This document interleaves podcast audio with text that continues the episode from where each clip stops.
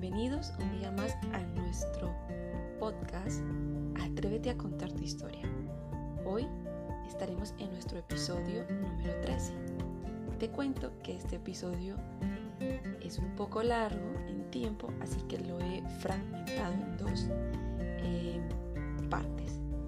Estaremos con Ari Restrepo, ella es psicóloga especializada en psicopatología y en este podcast Ari nos, nos hablará de la importancia de la educación preventiva para detectar situaciones donde no somos conscientes que podemos estar envueltos en relaciones con personas narcisistas o incluso psicópatas. La idea es que tengamos herramientas en las que nos podamos apoyar y que seamos capaces de discernir qué es lo correcto para nuestras relaciones y cómo nos sostenemos en nuestros hogares, ambientes, ambiente laboral, ambientes educacionales. Así, deseo que abras tu corazón, que te permitas escuchar y que compartas esta información con aquellos que tú creas que les vendría bien. Como siempre, desde el amor más profundo, trayendo este espacio para que siempre estemos llenos de buena vibración y de buena información. Gracias, gracias, gracias.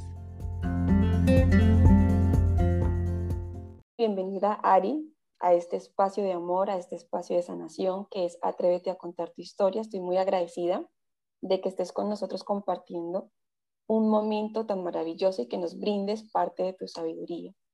Así que infinitamente gracias. Te voy a dar paso para que te presentes y nos cuentes un poco de ti. ¿De acuerdo? Pues primero que nada, muy agradecida contigo. Gracias por este espacio. Gracias también por la oportunidad de poder participar en él. Qué bueno, este tipo de iniciativas me alegra mucho. Bueno, yo soy Aris, Aris Restrepo, yo soy de origen colombiano, mayormente vivida en, España casi toda la vida. Y bueno, soy psicóloga y con especialización en psicopatología. Eh, para los que no sepáis, la psicopatología es eh, ayudar a las víctimas de psicópatas o narcisistas a salir de un trauma psicológico y también me gusta mucho la parte de mm, trabajar la parte de la prevención, la parte de la prevención en niños y en adolescentes. Ese es mi trabajo. Vale. Eh, Ari, cuando mencionas prevención, eh, ¿nos puedes explicar un poco de eso? Porque yo puedo interpretar algo, pero creo que no es lo correcto. Vale. La prevención, a ver, estamos, eh, todo el mundo está escuchando ahora tantas cosas eh, que son eh, efectivas, que sirven, pero no se ponen en práctica. Entonces, eh, yo pienso que un niño, un adolescente, incluso una persona mayor, si se le hace un seguimiento, si se le ayuda, y un niño, es como, su mente es como un libro en blanco, en el cual tú puedes escribir lo que tú quieras allí. Y se ve mayormente en las comunidades latinas y aquí en Europa también, eh, de otra manera, pero también se ve así, eh, como un estancamiento, ¿no? Como que la persona no llega a salir adelante porque se nos ha enseñado culturalmente, eh, pobrecito, es que es tonto, es que es rebelde, es que cosas así, ¿no? Que hacen, tienen mucho peso, pero se puede cambiar, se puede cambiar. Ari, esto que tú acabas de decir, es que yo, o sea, ahora mismo es que me siento súper feliz porque, porque Dios te ha puesto en mi camino, literalmente. Qué linda. Sí, porque mira, has dicho varias cosas que yo he tocado a nivel personal y en mi vida, y es que yo creo que este podcast va a dar mucho. Lo primero es lo que acabas de hablar de, de la prevención. Yo también muchas veces he hablado con mi esposo y yo le comento, o sea, cómo orientar, yo no tengo hijos todavía, él sí tiene una hija, bueno, es como mi hija prácticamente, yo la amo. Lo que quiero decirte es cómo orientar a un niño que está creciendo y cómo no hacerle daño con nuestras palabras. ¿Sabes? cómo pues educar a un bebé en conciencia, en conciencia de amor, porque muchas veces yo he escuchado a lo mejor, eh, por ejemplo, eh, es que este niño es un demonio, este niño es que, es que de verdad, o sea, un montón de palabras que a la final el niño se termina creyendo Y cuando crece, no, yo soy un demonio y por eso me comporto así. Total. Entonces, eso sería lo de prevención, ¿no? El, que el padre sepa cómo hablar a su hijo. Sí, porque la, ver, la sociedad está compuesta de familias, ¿no? Y si no educamos a los padres, mm, pues, ¿quién va a continuar esa educación, no? Muchas veces los padres dejan la educación de, de sus hijos en manos de los profesores, pero no es tan individual como cuando tú los tienes en casa, ¿no? Tú los preparas, tú conoces a tu hijo, tú sabes qué le gusta, qué no, es otra cosa. Y está bien, los profesores, mm, ole, felicitaciones, tienen una labor excelente, pero es mucha tarea, me parece a mí, para ellos. Tienen, ponle tú que son 25 niños en una clase y no es ese trabajo individual. Allí hacen mucho, pero yo creo que en la casa es la base la base de la familia, la base de la sociedad. Y si podemos hacer algo allí, pues yo creo que podemos aportar un granito de arena para el cambio de este mundo, ¿no? Claro que sí. Entonces, empezaríamos por hacer aulas de educación para padres, ¿no? Para, digamos, desaprender. Exactamente, sí. Nuestro subconsciente está educado ya con una cultura, ¿no? Eh, nosotros venimos que los abuelos, los abuelos, los, los, los, padres de los abuelos, luego nuestros padres, luego nosotros. Y todo esto viene arrastrando ya un lastre, ¿no? Ya viene con una cultura, con unas creencias erradas. Lastimosamente, hay que decirlo, es así, erradas. Gracias a toda la neurociencia, la epigenética, todos los estudios que hay ahora, nosotros podemos saber y podemos decir que, que hay una solución que se puede hacer algo. Porque, por ejemplo, cuando yo empecé la carrera, eh, nos decían que eh, las neuronas, a partir de los 40 años, la persona empezaban a, morir las neuronas como el, el 50%. Y yo decía, pero ¿cómo así? Y entonces, a ver, ¿y, ¿y, qué sentido tiene? Entonces es gracias que cuando ya terminé la carrera, ya estaban nuevos avances, nuevos estudios y ahora está demostrado ¿eh? que nuestras neuronas se regeneran así tú tengas 80 años, seguimos generando nuevas neuronas y para eso es importante el ejercicio. Así como nosotros eh, necesitamos ejercitar nuestro cuerpo físico, también necesitamos ejercitar nuestro cerebro, pero se sabe que nuestro, nuestras neuronas son, es, plástico nuestro cerebro, es moldeable, es manejable, ¿sabes? Es como la plastilina y se, se regenera. O sea, es algo maravilloso, es una gran noticia. Pues fíjate, mm, Ari, que hay un libro que se llama La biología de la creencia, de Bruce Limpton. Me lo escribo, me lo escribo. Ese, eh, ese, ese señor, em, él es biólogo y él estudiaba las células. Y entonces eh, él habla mucho de cómo, o sea, habla de, de la biología de la creencia, pero, o sea, desde lo científico lo lleva a lo más espiritual porque él no, él, estudiaba la física y digamos que por cosas de la vida se encontró con un libro de metafísica y ahí unió lo que era la biología con la metafísica y entendió lo importante que era el poder de la palabra, el poder del pensamiento. O sea, es un libro que yo recomiendo muchísimo porque, o sea, te va explicando todo lo de la célula, cómo funciona, cómo los neurotransmisores, todo lo que hace y cómo nosotros tenemos ese poder de sanación interno. ¿sabes? vamos a buscar ese libro. Vamos a buscar. Sí, es, maravilloso.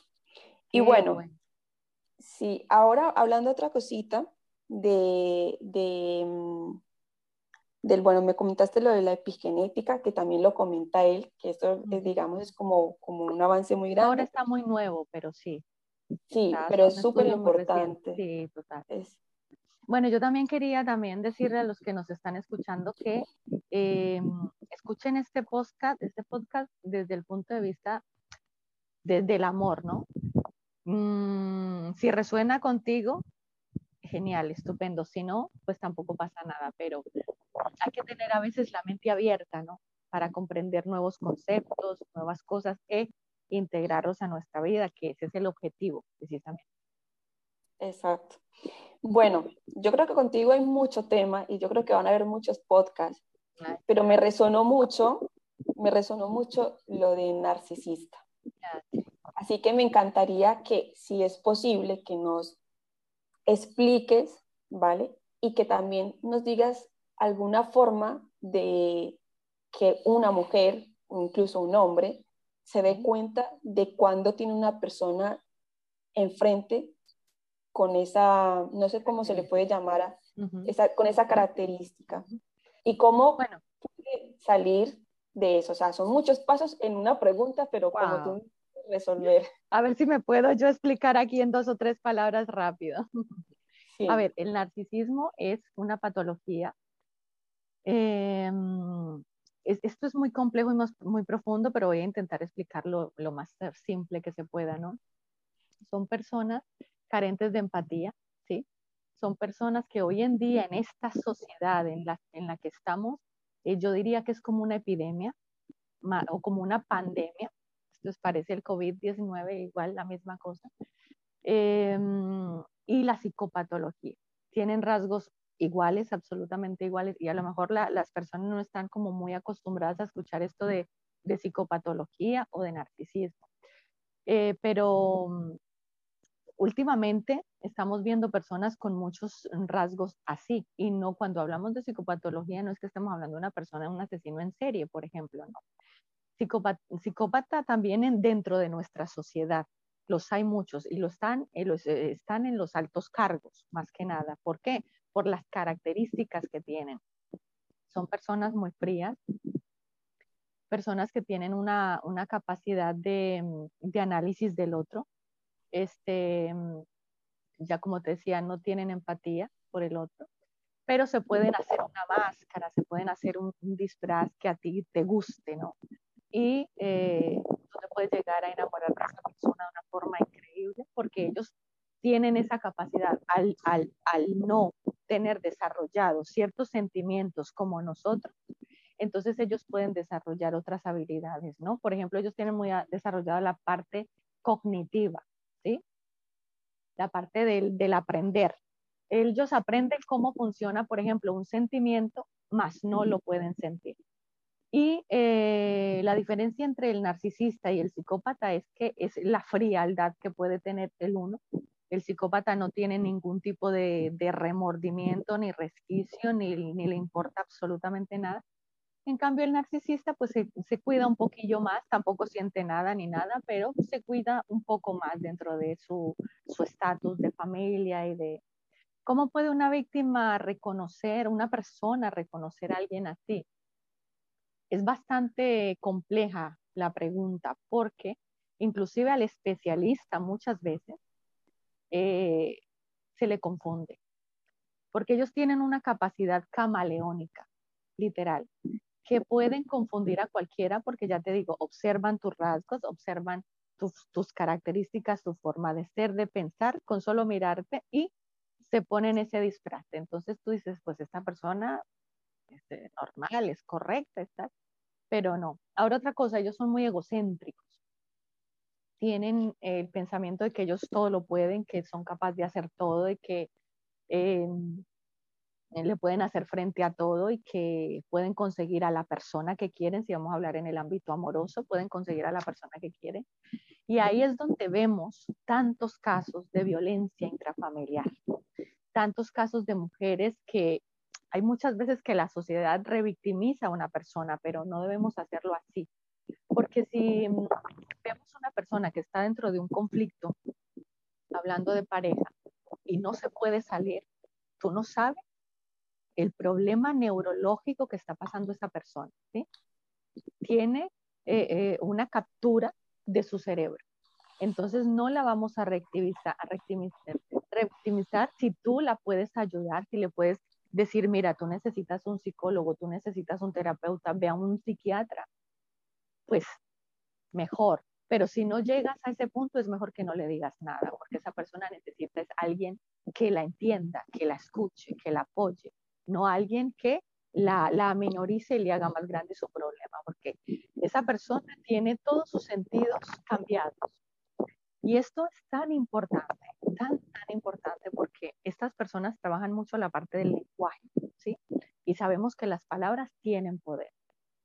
Entonces, cuando yo hablo, por ejemplo, de la parte de, de la educación, qué bueno que, que la persona em, aprenda a amarse a sí misma, a tener amor propio, ¿no?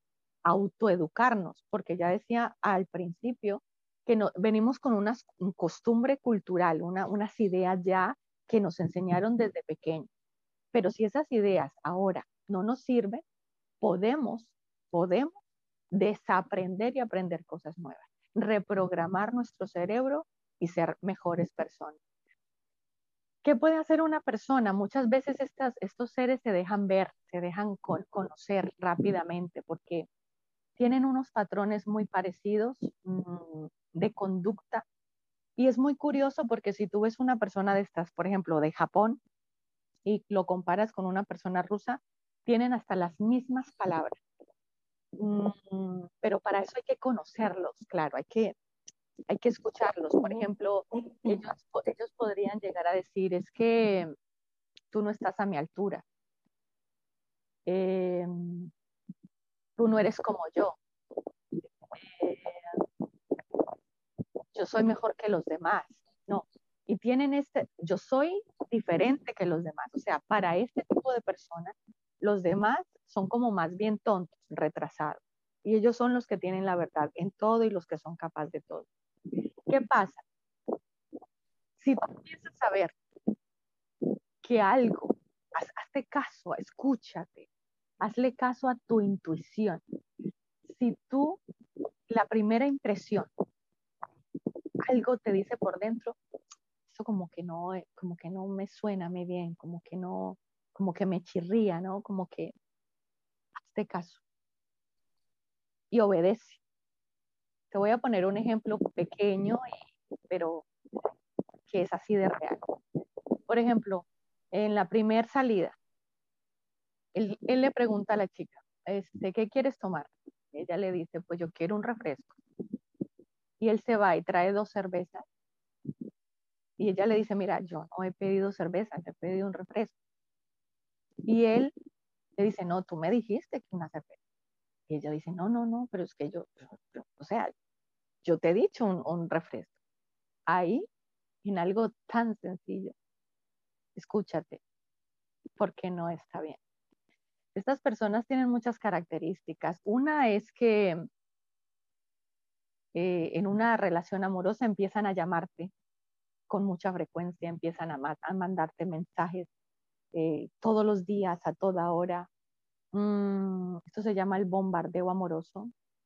Empiezan a, mandarte flores, a hacerte regalos, a, dedicarte canciones, poemas, eh, hacer que tú te sientas como en una burbuja emocional con toda la, la, oxitocina arriba y tú dices, por favor, ¿qué persona me encontré yo? O sea, esto es, el, esto es un príncipe. Pues les quiero decir, los príncipes azules no existen, las almas gemelas tampoco existen, porque no se puede concebir en una relación real, lógica, ¿no? Que haya una persona igual a mí y que no tenga errores. Eso no existe pueden haber complementarios, sí, una persona que tenga cosas bonitas y tal, pero no hay nadie perfecto en este mundo. Todos tenemos errores, que unos de una manera, otros de otra. Lo que pues, se puede hacer para en una relación eh, sana es un complemento, ¿no? Tú me das, yo te doy. Estas personas al principio este, mm, lo dan todo, ¿no? Te escuchan mucho. Atención a eso, te escuchan para saber qué te gusta, qué te desagrada, cuáles, cuáles son tus puntos débiles. Entonces ahí empiezan a generarse su máscara y empiezan a parecerse a ti. Y cuando ya conocen todo eso, empiezan ya a devaluarte, a denigrarte, a tratarte mal. Y es cuando vienen las palabras destructoras, cuando tú ya estás absolutamente enamorado o enamorada y vienen las palabras destructoras, ¿sabes? Estas, estas palabras son este, mm, mortales, porque como lo habíamos escuchado antes, este, la palabra tiene poder. Y no intentes llevar a una persona de estas a un psicólogo, no lo intentes llevar a un terapeuta, a un psiquiatra. Estas personas tienen un problema, está ahora lo podemos mirar en autoimagen. Eh, tienen un problema en el cerebro, la parte límbica no está absolutamente, no está desarrollada de una forma normal, está eh, más empequeñecida, se puede ver ahora. No tienen tratamiento, de momento no ha salido nada con, los que, con lo que se les pueda ayudar. Si tú los llevas a un psicólogo, lo que va a hacer es escuchar al psicólogo y va a aprender técnicas para destruirte más fácilmente. Entonces, si tú te encuentras en una relación así, pide ayuda, te recomiendo lee acerca del tema, mm, busca y pues me trata así o me, me, me dice esto y por ahí te va a ir llevando el camino para la salida, ¿no? Para encontrar esa salida, pero sí hay salida, te puede recuperar la persona, no está sola. Hay muchas personas con tu mismo problema. Busca ayuda, infórmate del tema, es lo principal. Vale. La verdad que es una descripción muy, cuando la escuchas, eh, mi corazón siente como una tristeza profunda. Ya. Dolor. Sí, porque la verdad que uno eh, diría, pero ¿cómo es que hay personas que no sienten nada? Lastimosamente sí. Hay algunos que ha sido, vienen en carga genética y hay otras. Los psicópatas es más que nada carga genética. El narcisista es porque ha tenido un, problema en su infancia y apagó el interruptor de la parte emocional, de la parte emocional de pequeños. Vale. Y te iba a hacer una pregunta. Esa persona narcisista, o sea, se puede comportar así, pero también puede, esto es una pregunta, puede voltear, digamos, eh, las cosas y creer ser el víctima y hacer sentir a los demás como, como que él es la víctima y que le están haciendo daño y que le, están, le han estropeado su vida, entiendo, ¿no? Sí, totalmente.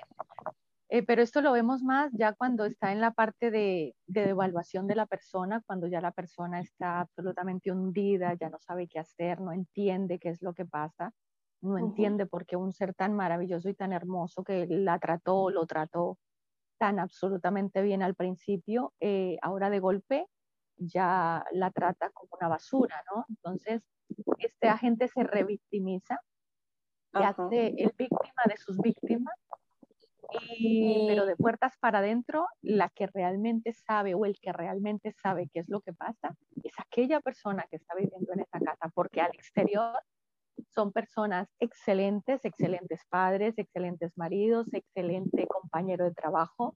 Es un ser muy jovial, todo el mundo lo quiere. Es un ser que, que, todo el mundo está a gusto con él, inclusive los niños. Vale.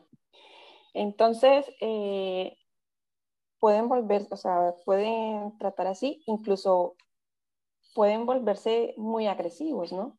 Pueden, o sea, a tal, a tal, o sea, la pregunta mía sería, em, al sentirse que, que, que, que, esa persona se aleja de él, que lo está abandonando, por decir de alguna forma, esa persona puede entrar y decir, pues ahora te hago yo daño a ti, con lo que más te duele, con tus hijos, con tus bienes, o entonces es una mezcla, ¿sabes lo que te quiero decir? Sí. Lo que pasa es que estas personas cuando ya se aburren de, la persona, porque no, ellos al no sentir amor, al no poder tener esa conexión con el otro, se aburren, o sea, ya, ya conocieron todo, ya conocieron toda esa persona, ahora ya lo que hacen es como, como un gato jugando con un ratón antes de comérselo, ¿no? Entonces lo tira, lo suelta, lo trae, ahora te traigo flores, después te digo que estás muy feo, que estás muy fea. Vamos a salir, pero no, yo no quiero salir contigo, ya este plan no me gusta, o sea, todos los planes que te hace en la etapa final los desarma en el último momento y tú no entiendes por qué. Empieza a haber una triangulación. Mira, pues es que me ha llamado o me he visto o me he cruzado en la calle con fulanito con fulanita y me ha dicho que, que, que le apetecería salir conmigo otra vez o que entonces empieza a haber como una triangulación, como que la, pareja de ese momento dice, pues es que mm, están detrás de él o detrás de ella, hay otra persona interesada, entonces empieza a haber una etapa de celos obsesivo en la, en la víctima. Y bueno, es una, es una situación bastante complicada. Esta persona no, no suelen tener eh, mm, violencia física, pero eh, la violencia psicológica sí, porque ellos, eh, em, hay muchas personas que las dejan en la ruina, porque es una de cal, una de arena, una de cal, entonces eso hace que la persona tenga una disonancia cognitiva. O sea, dice, pero ¿esto qué es? No puede entender qué es no puede racionalizar qué es lo que le está pasando. Porque mm, ese es el objetivo, eso es lo que ellos hacen, jugar con la mente de la persona y con las emociones. Y buscan siempre el alimento, el alimento psicopático narcisista, que son las emociones del otro, las reacciones del otro. Por ejemplo, em, cuando tú estás alegre, tú tienes una expresión, ¿no? Cuando tú estás triste, también otro y de esa emoción ellos se nutren. Entonces les encanta hacer ver a la víctima como el loco, la loca, porque a lo mejor ellos han provocado un, comportamiento de irascible, de, estallar, de, decir no aguanto más, eh, que lo produce la víctima en sociedad. Y él se queda, pero ¿qué le está pasando a, a mi chica o a mi chico? Mira cómo se está comportando pero el que está haciendo eso en la víctima es él, precisamente, con sus palabras, con su comportamiento. Es un tema muy fuerte, ¿eh? demasiado, o sea, me he puesto el corazón un poco... Sí. Por eso es tan importante la prevención. Aquí también digo siempre la prevención, la prevención. Si, si preparamos, si preparamos a nuestros adolescentes, ¿sí? Eh, para esta sociedad, porque en España, si vamos a hablar solamente de España, hay más de 3%, y eso es mucha. El 3% de la población tienen estas características, eso es mucha gente, muchísimas personas, solamente en España. Entonces, si preparamos, si educamos en este sentido, yo creo que se va a liberar, se va, va a haber algo diferente. que estamos... Digamos que ya el proceso ha pasado, esa persona ha disuelto esa relación. Ahora, ¿cómo empezamos a trabajar? O sea, tú, aparte de a nivel psicológico, de ayudarle, ¿le recomendarías también, por ejemplo, terapias holísticas? Es un compendio de cosas, ¿no? A ver, el psicólogo, el terapeuta le puede dar unas herramientas a alguien, pero si esa persona no las pone en práctica, o sea, yo no puedo entrar al cerebro de alguien y, hacer magia allí, no. Tiene la persona que poner de parte. Una de las cosas que siempre, si tú estás viendo a un amigo, a una amiga que tiene a una pareja con estas características, uno de los consejos primordiales es que se aleje. Cero contacto, cero contacto. Ni por WhatsApp, ni por Facebook, ni por Instagram. Cero contacto. Si es posible cambiar de barrio, que cambie de barrio, cambiar de teléfono. Si no puede, porque está dentro de una, si son padres, si son hijos que tienen estas características, pues entonces lo que hay que hacer es eh, manejarlo a través de una distancia prudente, ¿no? Entendiendo cuál es el trastorno. Por eso te digo, infórmate, lee, lee mucho acerca del trastorno, porque dice que la palabra la verdad nos hará libres. Y yo creo que es verdad. La verdad nos hace libres. Si yo sé de un tema, si, yo aprendo de algo, eso va a hacer que yo, yo lo, lo entienda mejor. Y diga, ah, pues es que le pongo un nombre a la situación. Ah, es que se llama esto. El problema es este. Se llama así. Entonces ya lo podemos tomar de otra manera. Lo primero es el contacto cero, eso es lo primero, es primordial para que la víctima pueda salir de allí. Una vez que la víctima pues ha, hecho, y no es que se llame víctima por decirlo en, de mala manera, ¿no? Ni para hacer, hacer sentir mal a la persona, no, no, no, todo lo contrario. Tienes que eh, ser consciente de que has pasado por una situación eh, que parece como un tsunami, ¿no? En tu vida pero también te quiero decir, si has pasado por eso, déjame decirte que es algo maravilloso. ¿Sabes por qué? Porque cuando logres salir de allí, vas a ser una persona excelente, vas a conocerte, vas a amarte más y yo estoy segura que vas a ayudar a las personas que van a estar a tu alrededor. O sea que sí hay salida,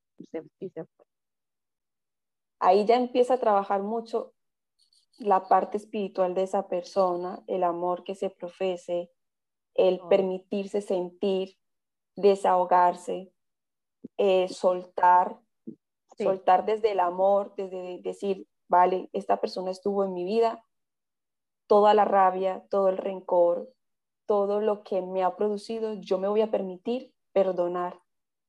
Porque igual ese perdón es, exacto, ese perdón va a ser también mi, mi salvación. Porque vale, hay veces puede ocurrir que nos separamos, nos, nos alejamos, cada uno por su lado, pero a lo mejor esa mujer o ese hombre va a quedar envenenado porque me hizo esto, porque me hizo lo otro, porque tal, porque tal.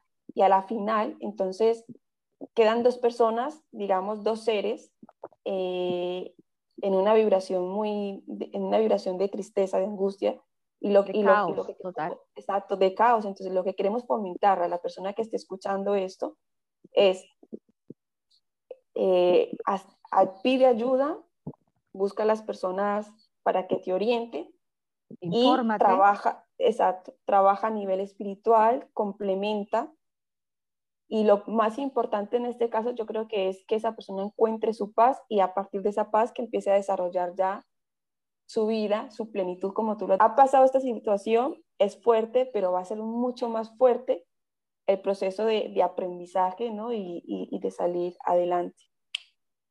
Sí, es como que mm, lo que le faltaba a esa persona, eh, vino un, un espejo enfrente suyo a mostrártelo. ¿Qué te faltaba?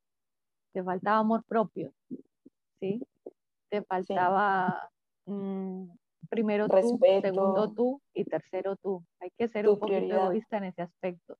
Tú eres tu prioridad.